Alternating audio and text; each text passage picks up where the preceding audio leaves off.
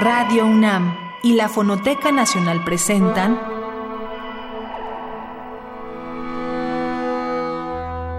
Islas Resonantes. Pensar el mundo a través del sonido.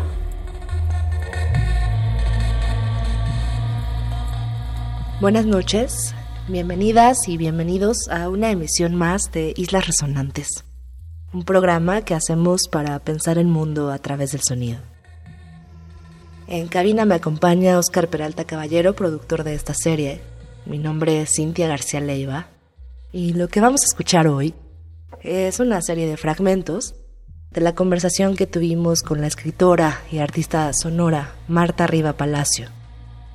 Una entrevista riquísima en torno a las relaciones entre sonido y poética, como hemos decidido titular el programa de esta noche, que atraviesa también el tema de la voz, el tema de la producción de literatura infantil y juvenil en México y en particular en el trabajo de Marta y en el trabajo que ella observa en nuestro contexto contemporáneo. También las relaciones, desde luego, entre sonido y cuerpo, y escucharán ustedes entonces una riquísima conversación con esta invitada que nos llena de orgullo que haya podido estar con nosotros. Se quedan entonces con Sonido y Poética. Bienvenidas, bienvenidos aquí a Radio UNAM.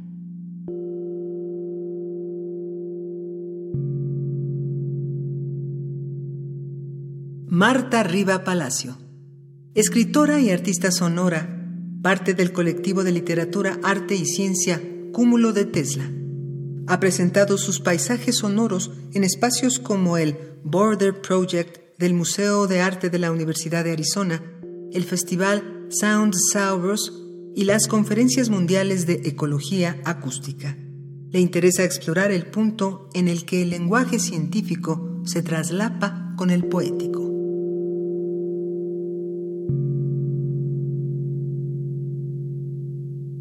he ido pasando por varias etapas.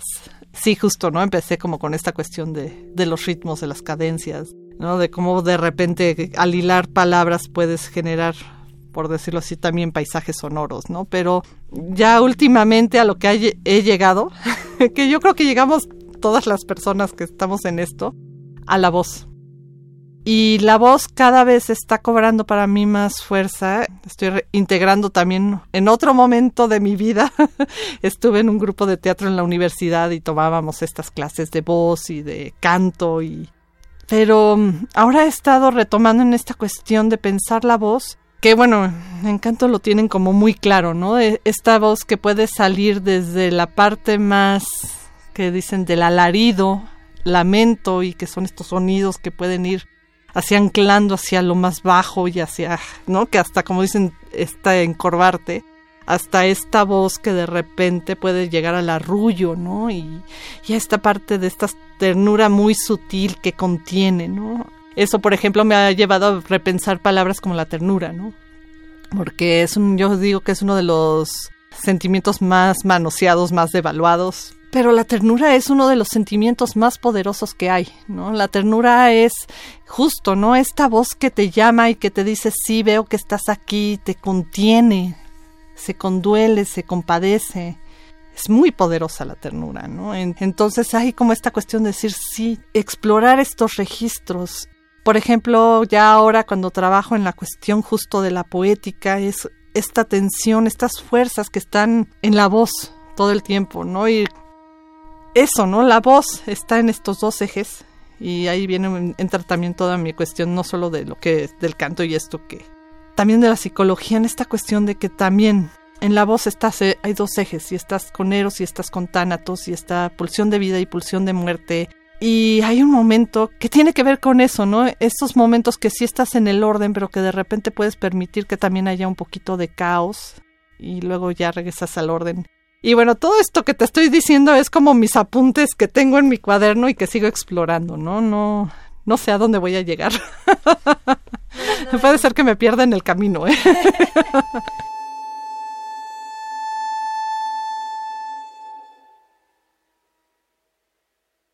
Para este primer bloque de sonido y poética, estamos pensando estas transferencias que podemos observar en ciertas prácticas sonoras que han trabajado sobre todo con la voz y con la palabra, y que muchas veces, como bien ella señalaba, están transfiriéndose de la idea del ritmo y de la cadencia, por ejemplo, sobre todo en el ámbito de la poesía, a otros donde la voz se libera, digamos, de estas estructuras, quizá incluso como en lo literario, y la pregunta sobre esta voz viene más bien desde el cuerpo, desde lo que el cuerpo puede decir, desde nuestra identidad, desde la voz propia y también, como Marta ha dicho, desde las fuerzas de la voz. Una de las artistas sonoras que salieron mencionadas en la conversación con Marta y que vamos a escuchar ya mismo porque nos ha cautivado también esta recomendación es la artista inglesa con residencia en Estados Unidos, Viv Corringham.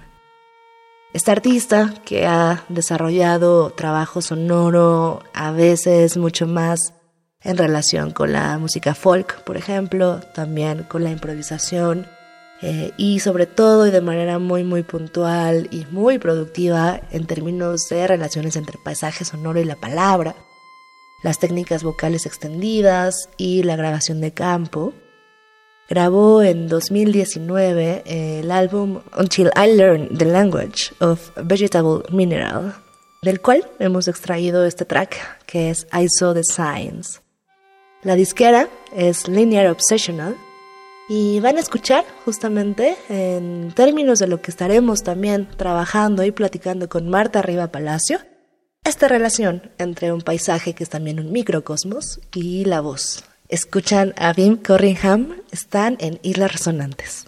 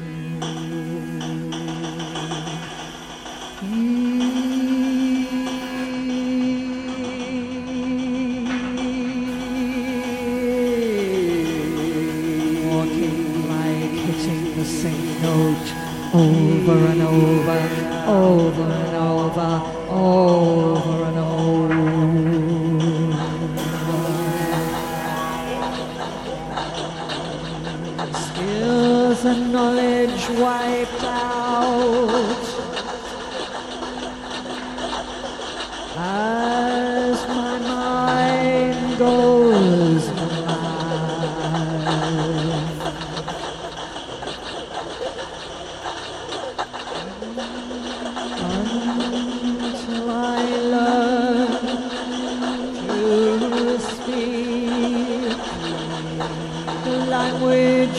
vegetable mineral, the language of vegetable mineral.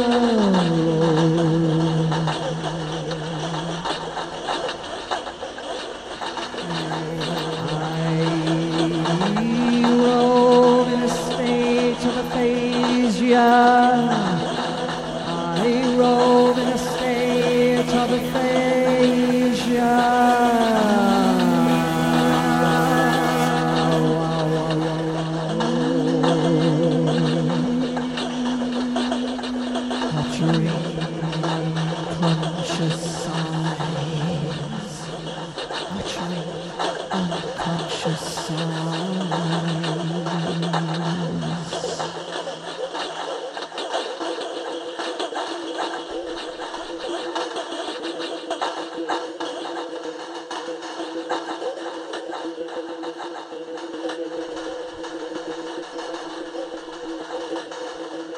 shall I learn to speak the language of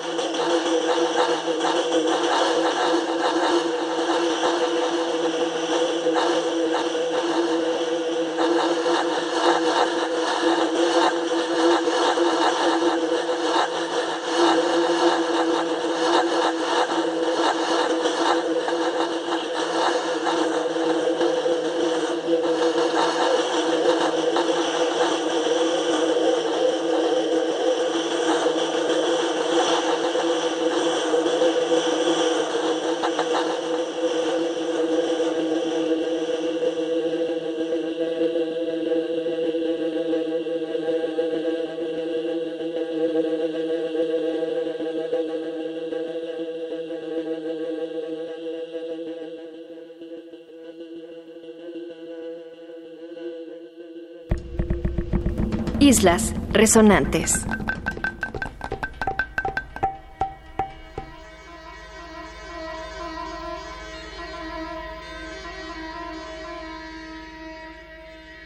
Cuando empieza uno a pensar, ¿no? Esta cuestión de la voz y anclada al cuerpo y todo esto, empiezas a darte cuenta de lo violento que es cuando te callen.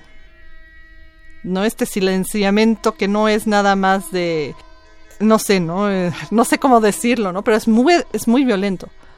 Porque la voz también nos remite a quién soy y que existo y que estoy aquí y que también tengo eso, ¿no? Mi derecho y mi posibilidad de nombrar, denunciar. Entonces, cuando se cuarta esta voz, terrible, ¿no? Eh, lo pienso desde, por ejemplo, desde el lado de psicología, eso implica el trauma. El trauma estás viviendo algo en constantemente en tiempo presente, aunque ya haya pasado, lo sigues reviviendo. Y es tan terrible, tan duro que no lo puedes nombrar. Por eso a veces el primer paso es el poder tomar esta distancia y poderlo relatar ya en un tiempo pasado, ¿no? Pero justo creo que mm, en mi búsqueda ha sido mucho replantear la voz. Eh, hace unos días estuvimos en un encuentro con el colectivo de, libros bifortipos, que, que fue encuentro de eh, autoras, lectoras, y hablábamos de la voz. Y mm, yo les decía, es que es curioso, yo me fracturé los brazos en, marzo, ¿no? de la forma más sonsa del mundo, andando en bicicleta, me distraje y volé. Pero bueno, me tuve que quedar como dos meses y medio en casa inmovilizada y como eran los dos brazos no podía escribir, entonces yo decidí que lo que yo podía hacer era grabar y voy a grabar, ya sabes, voy a dictar la novela que tenía que entregar, que por supuesto no pasó, porque además con todos los medicamentos del analgésico, todo el proceso, todo lo que estaba pasando. Pero bueno, yo dictaba, y dictaba, y dictaba, y dictaba. Y en este dictar, dictar, dictar, hubo un momento que empecé a cobrar conciencia de mi voz. Y como les decía en este encuentro, y me di cuenta, que me da mucha risa, ¿no? Pero ay, me di cuenta que, por ejemplo, cuando leo poesía, me sale voz de Batman. Yo les decía, es como que hago una voz de Batman, ¿no? Así de estoy leyendo poesía y entonces imposto esta voz, me voy hacia lo grave porque esto es poesía, ¿no? que bueno, además con las medicinas y eso era así como alucinación, ¿no? Pero era eso, de dar, fue muy fuerte de darme cuenta de cómo uno, a pesar de que según esto has trabajado y tienes conciencia, sigues impostando la voz. Porque son mecanismos de defensa y condicionamientos, ¿no? Que te llevan a decir, es que estas son las frecuencias adecuadas para que te tomen, por ejemplo, en serio, ¿no? Y que como a las mujeres nos pasa que tenemos que hacer esta voz impostada masculina para que me creas.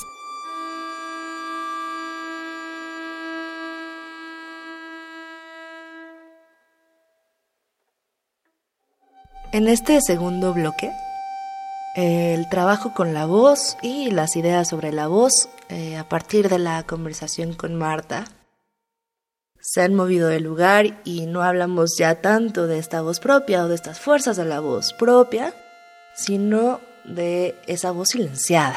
Cómo pensar el silenciamiento, cómo se piensa la idea de ser callada, de ser silenciada, sobre todo hablamos también, por supuesto, de ese silenciamiento para las mujeres, sobre las mujeres, en donde los terrenos muchas veces de nuestra voz exigen un tipo de perfil, exigen un tipo de fisicalidad, vocal para participar de cierto entorno que dicta o mantiene ciertas normas sobre lo que una voz seria, sobre lo que una voz firme, sobre lo que una voz varonil indica.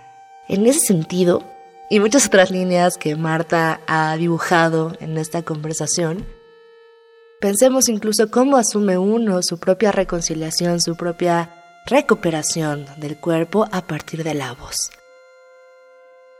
Lo que vamos a escuchar ahora para Sonido y Poética es de la artista canadiense Janet Cardiff, una artista sonora altamente productiva que también trabajó con otros medios y que en 1999 grabó este álbum de tres partes de Missing Boys, La voz perdida Escucharemos la primera parte, que en conjunto con las otras dos forma una caminata sonora que empezó en la biblioteca Whitechapel y estuvo atravesando distintas calles al este de Londres. La idea de esta producción, que empezó con una caminata sonora y con conversaciones como van a escuchar, culmina en una producción editorial. En estos términos en los que hemos hablado o empezamos a hablar hoy con Marta Riva Palacio, que también son cruces materiales donde la voz puede comenzar en el silencio, pero también cobra vida o cobra, digamos, nuevas corporalidades en un texto literario, nos parecía que una pieza como la de Janet Cardiff podía ser ideal para este programa. La escritora Claire Bishop escribió una pequeña nota sobre esta obra de Janet Cardiff. Y les dejamos la última parte de esta nota. Junto con las observaciones de Cardiff. En tus oídos te sientes invisible, parte de una ciudad, parte de ese Londres que el resto de la población no puede ver la intensidad de ese desapego del ambiente es una sensación exquisita. Se te va desenvolviendo esta ciudad cotidiana, esta ciudad del día a día, con un propósito más como de cine, más cinematográfico.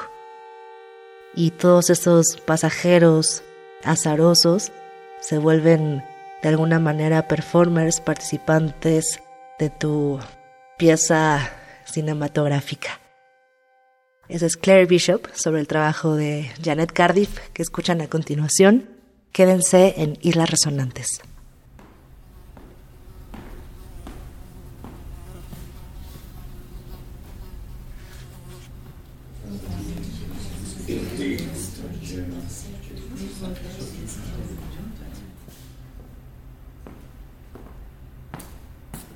It must have been signed out.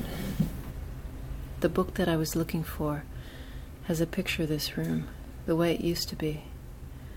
The old museum cases lining the walls, filled with specimens and stuffed birds. The head of a polar bear, with its mouth open, growling. There's a book on the table here. It's on René Magritte. Here's a painting I just saw in New York The Menaced Assassin. It's kind of creepy. Someone's left a note between the pages. Someone is following you. There's less time than I thought. Get up and walk towards the door.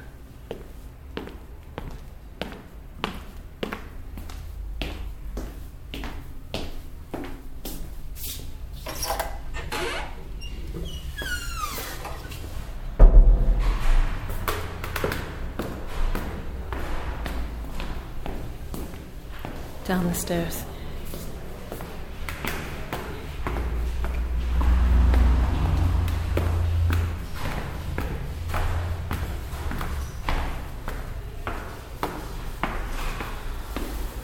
Turn to the left.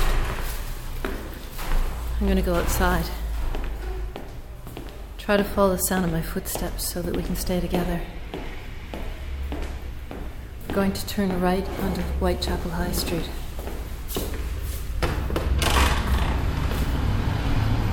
Turn to the right.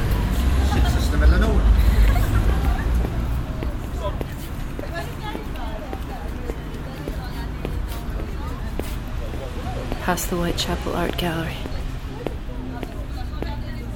Past the newsstand. Killer waited an hour. The Kentucky Fried Chicken.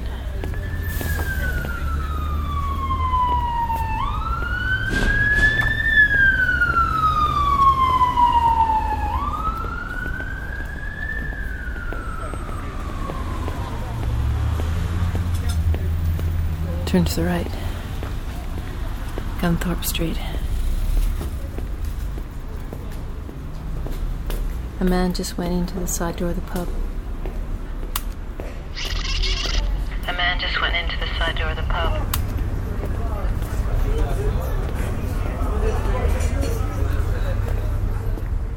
I sometimes follow men late at night when I'm coming home from the tube station.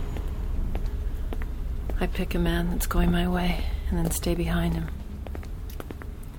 It makes me feel safer going through the dark tunnels to have someone near me. It's like a guardian angel or a secret protector or something.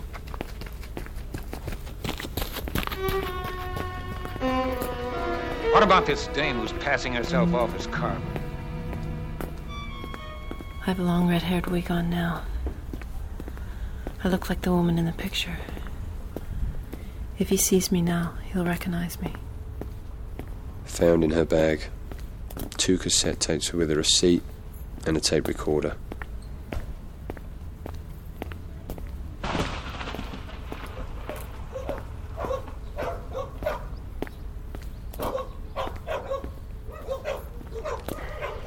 There's a plane going over.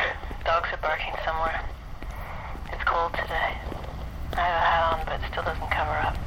The wind gets around my neck.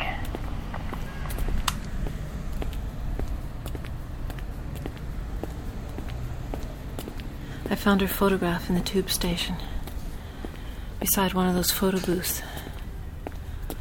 A woman with long red hair staring out at me. I put it in my pocket. I don't know why. She reminded me of my sister. It didn't seem right to leave it there on the ground.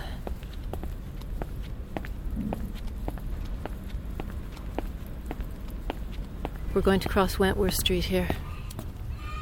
Look both ways.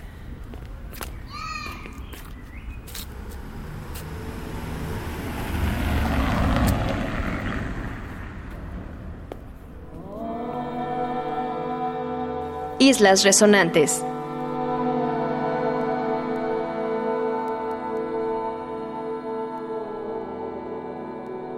las categorías ¿no? y las, las clasificaciones nos sirven de referencia, pero hay muchas cosas que van a quedar siempre como en las franjas, en estas zonas grises.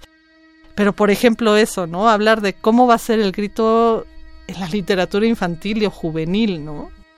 Porque entonces ahí uno se da cuenta de que también hay una visión distinta, ¿no? Hay una visión que sea no queremos, ¿no? Una literatura para niñas y niños acotados, que van a producir adultos acotados, o si queremos hacer una literatura que permita justo, ¿no? Este espacio para el grito y para la rabia y para todos estos sentimientos que ya son complejos, ¿no? Y que te llevan a una visión más rica y más contradictoria a veces incluso de la realidad, ¿no?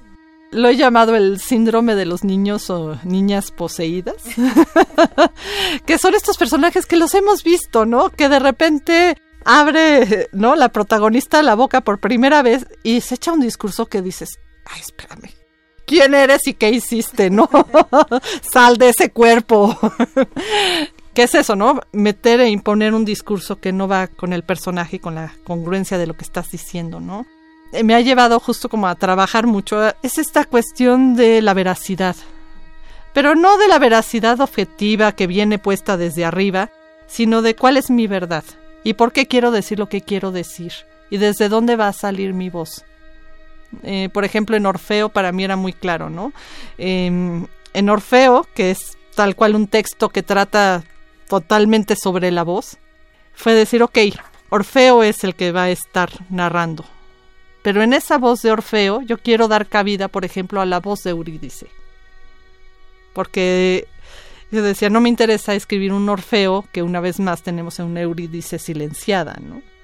Entonces fue pensar eso, ¿cómo va a ser esta voz de Orfeo que dé cabida a la voz de Eurídice y que también sea mi voz? Que salga de un lugar en el cual justo eso, ¿no? Fue, ha sido como, es un tema que traigo últimamente, justo esto, que no le esté impostando. Es muy difícil. A mí, de las cosas que más me cuesta escribir son los diálogos. Por eso, ¿no? Porque tiene que ver también como una cuestión de escucha. Que yo creo que ahí empiezo a vincular, ¿no? De. Especialmente, por ejemplo, ya con niños, por ejemplo, en Lunática. ¿Cómo va a ser esta voz de una niña de nueve años, en la cual estoy retomando cosas de mi sobrina, pero también cosas mías? ¿Cómo va a sonar esa voz? ¿Cómo va a sonar para que me, sí me haga sentido a mí, pero que también apele a una sensibilidad, por ejemplo, de una niña de nueve años o de diez, ¿no? Que sí se sienta reconocida en esa voz. A veces lo vemos más como en medios audiovisuales o en teatro que se hace esta voz de hola amiguitos, ¿no? Pero también puede pasar en la literatura infantil, que al momento de querer hablarles y eso empezamos a hacer aunque sea en la cabeza como autora, ¿no? Este... "Ah".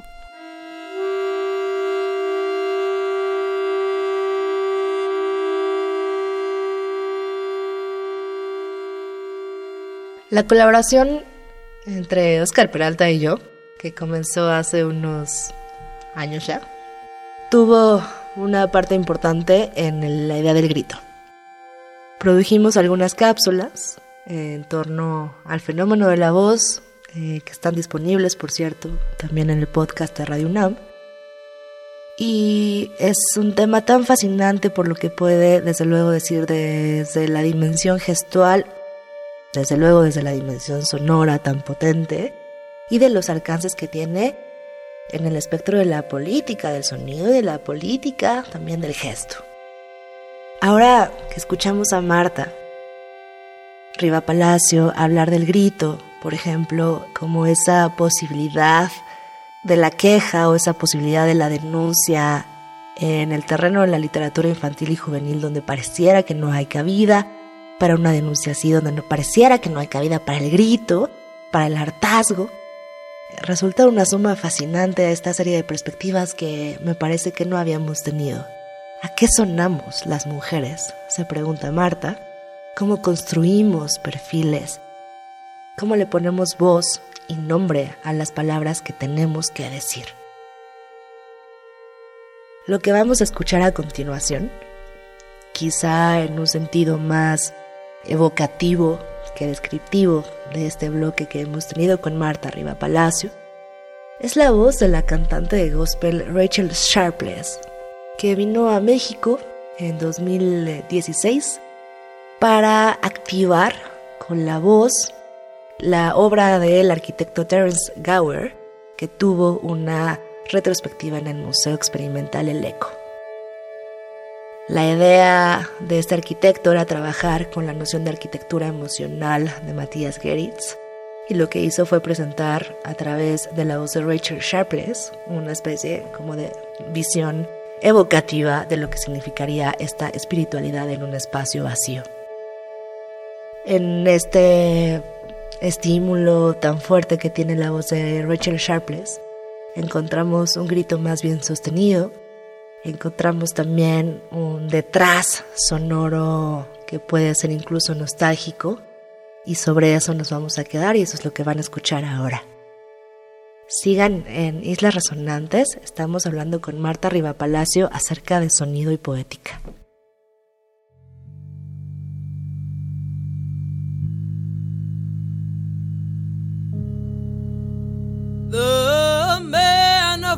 Of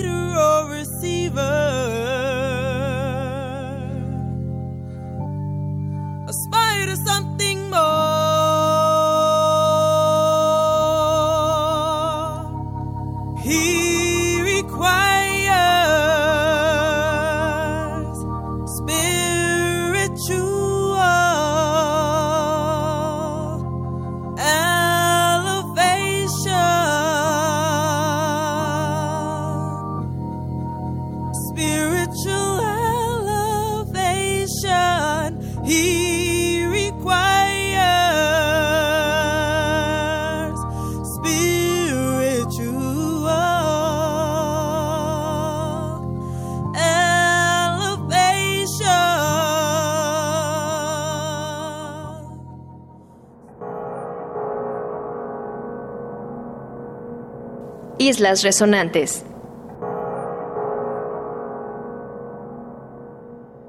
La literatura infantil y juvenil no es neutra. No, no, hay una visión como muy idealizada de eso, pero en realidad es un campo en el cual están constantemente en pugna diferentes ideologías, ¿no? Que intentan imponer una visión de lo que es la infancia y la juventud, ¿no? Y que tiene que ver con todo un discurso de poder. Entonces puedes encontrar desde estas corrientes que están ya más cercanas a, pues sí, ¿no? Incluso decir anarquía en el buen sentido de la palabra, de ser crítico, de ser no crítica autogestiva, de no que nos lleva justo a este proceso de conocimiento a través de cu- cuestionar los paradigmas y todo eso, hasta tendencias totalmente fascistas, ¿no? En las cuales al adoctrinar, aleccionar, matar la imaginación. Entonces, una como autora estás navegando en eso. Mira, te voy a contar un ejemplo de... Tengo un libro que se llama Las sirenas sueñan con trilobites. Tema central es un poco como, bueno, todo el tema del duelo y todo eso. Y, sí hay una alusión al abuso infantil, ¿no? En una escuela, no voy a decir en dónde, solo voy a decir que fue en el norte del país, en, era una escuela privada, la directora dijo, no, no, no, no. Este libro está hablando de abuso sexual y mis niñas, mis niñas son niñas bien. Ellas no tienen nada que ver con eso. Eso es, ya sabes, de cosas de clases bajas. Cuando escuchas esas cosas, te horror, a mí me genera este entre ganas de dar el alarido, el grito y el horror. Hablando de cómo coartar la voz, a veces es eso, impedir que lleguen, ¿no? Estas, estos otros discursos, ¿no? Estas otras palabras que te permitan nombrar lo que está pasando. Imagínate que además la carga de no solo no, no te dan las herramientas para poder denunciar y nombrar lo que está pasando, ¿no? Y las agresiones que estás sufriendo, sino que además te echan la carga de que si te pasa es una cuestión de vergüenza, porque entonces quiere decir que eres como, no eres una niña bien de clase bien. Cuando uno ha visto que pues, eso no tiene nada que ver, ¿no? Es una cuestión que está en, en todos los ámbitos, ¿no? Y eso, la didáctica es un género que puede ser muy interesante, pero se ha vuelto como a veces este el bastión, el, el punto desde el cual salen todos estos discursos de esta historia única, no, pero este relato único, ¿no? En el cual te dicen esto es lo único que puede ser y nada más.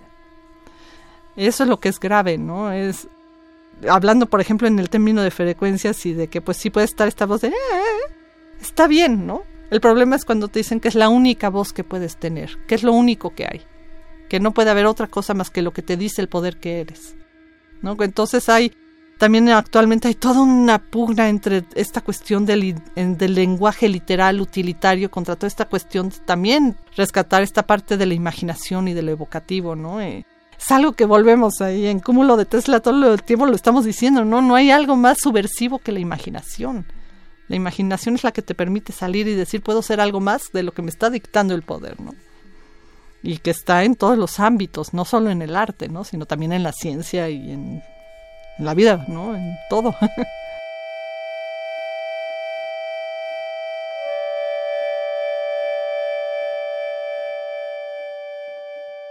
La pregunta que le hicimos a Marta Palacio en este bloque fue algo así como si somos hoy lectoras, lectores capaces, abiertos a esta literatura y las transformaciones que conlleva y que exige críticamente. Hay un terreno donde justamente el grito, como veíamos en el bloque anterior, la queja, la denuncia puede formar parte de esta literatura que pareciera siempre neutra. Ella dice de ninguna manera es neutra. Y hay una manera en donde esas voces pueden nombrar, como ya decíamos, lo que necesita ser nombrado. Y nos quedamos con esta defensa de la imaginación, que es también parte importantísima de la poética de Marta Riva Palacio y también del colectivo Cúmulo de Tesla, con Livia Brenda y con Gabriela Damián estas tres escritoras y también editoras que han estado trabajando con los cruces, por ejemplo, entre arte y ciencia, desde una perspectiva de género, con las relaciones interdisciplinarias, con sobre todo la defensa de la imaginación crítica. Cómo involucrarnos en la generación de mundos posibles, donde las estructuras del pensamiento y del lenguaje no se rigen necesariamente bajo lo que creemos, que debe ser. Y que es esta cultura patriarcal, y que es esta cultura altamente jerárquica, y que es esta cultura de violencia profunda. En ese sentido, estas prácticas interdisciplinarias impulsan otra manera de hablar y de pensar y de sobre todo relacionarnos en distintas comunidades. Y en esa defensa de la imaginación crítica, vamos a poner el track de otra artista sonora referente para Marta Riva Palacio, que es la artista Andrea Poli, una artista digital y artista de medios que trabaja justamente en cruces interdisciplinarios y específicamente se ha dedicado también a relaciones arte y ciencia desde lo sonoro. Vamos a escuchar el track Round Mountain del álbum Sonic Artantica de 2009, que salió bajo el sello Gruen Recorder. Este álbum, Sonic Antártica, integra grabaciones de campo en espacios industriales y naturales, sonificación de datos científicos y también entrevistas con científicos dedicados a temas de clima y también de cambio climático. Lo que escuchamos es este primer track, Round Mountain. Se quedan entonces con Andrea Poli. Seguimos hablando con Marta Riva Palacio en torno a sonido y poética.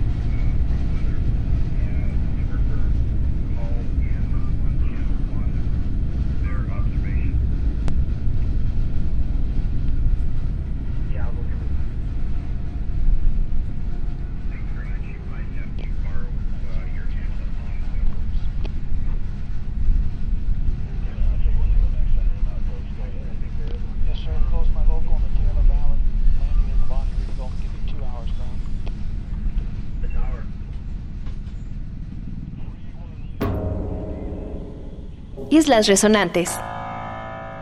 Amanda Gutiérrez. Ay, que tiene un proyecto increíble. Perdonen mi francés, pero es la Flanes, ¿no? Que es la caminanta. En la cual ella retoma, ¿no? Estas. Eh, hablaba ella, ¿no? De esta cuestión de estas mujeres cronistas en París que no podían salir de la casa casi, ¿no?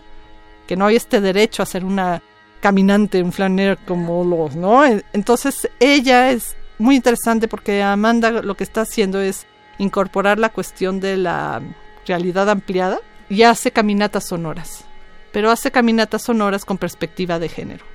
Pero es muy interesante porque entonces, por ejemplo, puede estar en un parque en Chicago, pero ella está narrando lo que vivió mientras caminaba con su mamá por Ecatepec y que tiene que ver justo con feminicidios, con la violencia, con todo eso, ¿no? Entonces estás en un entorno, vas caminando, vas escuchando, pero también vas escuchando su relato. Y ella lo va narrando en tiempo real. Y alguien que también he admirado desde hace tiempo, que es esta Viv Corrigan, que tiene esta cuestión que le llaman shadow walks. Lo que hace es que al lugar que va, va entablando relación con alguien, ¿no? Y esta persona es la guía y la va llevando, ¿no? Por un lugar que para esta persona es entrañable, ¿no? Así de me gusta caminar aquí porque yo venía aquí de niña y era como mi camino a la escuela, desde una dimensión muy íntima, personal. Luego Viv lo que hace es vuelve a hacer ese camino y va vocalizando. Y empieza a hacer ejercicios y improvisación de vocalización. Y ya eso va llevando ya a su trabajo final, ¿no? Que en realidad son, sí, como dos pistas, ¿no? En realidad, ¿no? La primera que fue el recorrido que hizo con la persona y la segunda que ya hizo sola, pero ya evocando todo lo que como con toda esta cuestión de la psicogeografía y de pero sí que tiene que ver con esto de los mapas cantados no y como traer una dimensión también onírica a lo real no entonces a mí me encanta la gente que trabaja en muchas capas. Se me hace muy interesante no lo que yo estoy queriendo que ha sido todo mi proceso ha sido de mm, juntar esta cuestión de los espacios domésticos íntimos que a veces hay como esta idea de sí, el paisaje sonoro, entonces voy a salir y voy a grabar en a lo largo del mar de Cortés, que digo, maravilloso, ¿no? Pero hay como esta dimensión de sí, los paisajes sonoros tienen que ser estos lugares espectaculares, épicos. Pero de repente ahorita lo que estoy diciendo es, bueno, vamos a explorar estos espacios íntimos, estos que yo les digo pequeños como etiqueta de trabajo, no sé si vayan a ser pequeños porque pequeño puede ser conflictivo porque puede sonar a de meditar. No, como estos paisajes sonoros íntimos. ¿De qué significa, por ejemplo, caminar por mi casa escuchando grillos? Yo tengo un tema con los grillos porque me remiten a mi infancia y a mis dos abuelas, entonces es estoy justo en un proyecto que se llama Seguir seguir grillos por la casa, ¿no? y que es justo esto, ¿no? Y ahí sí, por ejemplo, con los grillos, me gusta mucho trabajar. Son los grillos que viven en mi casa, son como mis compañeros de trabajo. ahí sí me gusta esta cuestión de jugar a cambiar, ¿no? La frecuencia, cómo se oyen de repente, ¿no? Yo digo que los grillos cantando 70 veces más lentos son viento, ¿no? Entonces, el tomar un sonido cotidiano, que ya están por toda la ciudad, tanto que ya ni los oímos, ni los escuchamos, y cambiarlo un poco, ¿no? Este pequeño cambio que nos hace verlos, escucharlos, verlos, ve, nos hace escucharlos desde una forma diferente, se me hace muy interesante, ¿no?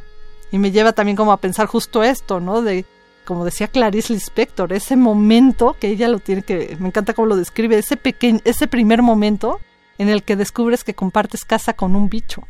Pero eso, esa a mí es como esta imagen, ¿no? De comprender lo que implica compartir planeta con otros seres y hasta podríamos decir hasta con personas no humanas, ¿no?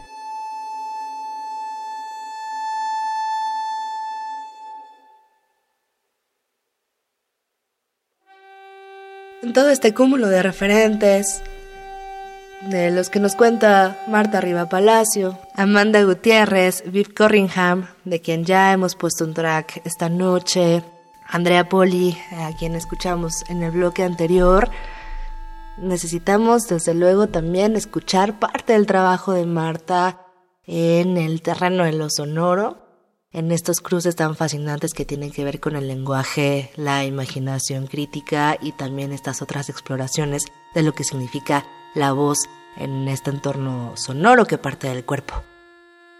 Había distintas posibilidades para escuchar este último bloque con el que nos vamos a despedir. Y había también una relación importante que platicar hoy en torno a las relaciones arte y ciencia, que son también de un interés particular de nuestra invitada. Y por supuesto a toda esta poética de la que nos ha hablado brevemente, que tiene que ver con la noción del tránsito del macrocosmos al microcosmos, de pensar lo mínimo, de pensar el paisaje sonoro mínimo e íntimo, como otro modo también de pesar esa sonoridad que tanto ha querido explorar durante siglo XX al menos y por supuesto siglo XXI, el exterior, el afuera, nuestro entorno, para moverse a un espacio que más bien quiere explorar el interior, quiénes somos, cómo somos. El trabajo más reciente que está preparando Marta Riva Palacio tiene que ver, como ya escucharon, con la recuperación de la voz de su abuela, que presentó recientemente eh, para el proyecto Nuestras Abuelas, que hizo en conjunto con la escritora Alejandra M. Vázquez y la escritora también Gabriela Damián. Es un proyecto en proceso donde estamos releyendo también a esas mujeres cuya sabiduría, cuya guía de pronto parece invisibilizada en una sociedad donde la noción de vejez es casi marginal y donde la noción de una vejez femenina lo es todavía más. Así que emocionados y emocionados por este trabajo, los vamos a dejar con un pequeño track con la voz de Oli, la abuela de Marta Riva Palacio. Muchísimas gracias por escucharnos esta noche. En cabina está conmigo Oscar Peralta Caballero, productor de esta serie. Mi nombre es Cintia García Leiva. Nos escuchamos el próximo martes en una emisión más de Islas Resonantes. Se quedan en Radio UNAM, Experiencia Sonora. ¿Y dónde se está grabando? Bueno, era muy... Estos son muy incómodos. Si quieres te pones ese otro cojín. Yo tenía siete años, unas canillas delgadas, chicatilla. Fue una boda en el campo y pasamos el río grande, mi papá y yo. Y los, los caballos pasaron nadando, de, atravesaron el río nadando y mi papá y yo nos fuimos en el teleférico, ¿no? Hasta el otro lado. Tres días fueron de boda y había comedera cantidad. Mira, había cantidad de bayanos que me hacen pollos y los hacen, los preparan con achote muy ricos. Y después hacen la, la, famosa torta de arroz, pero dulce, con piloncillo y luego la, la, la parten como en cuadrados, en cuadraditos. No, yo historias, olvídate, no, y después tantas cosas, pero otro, otro día más adelante vemos.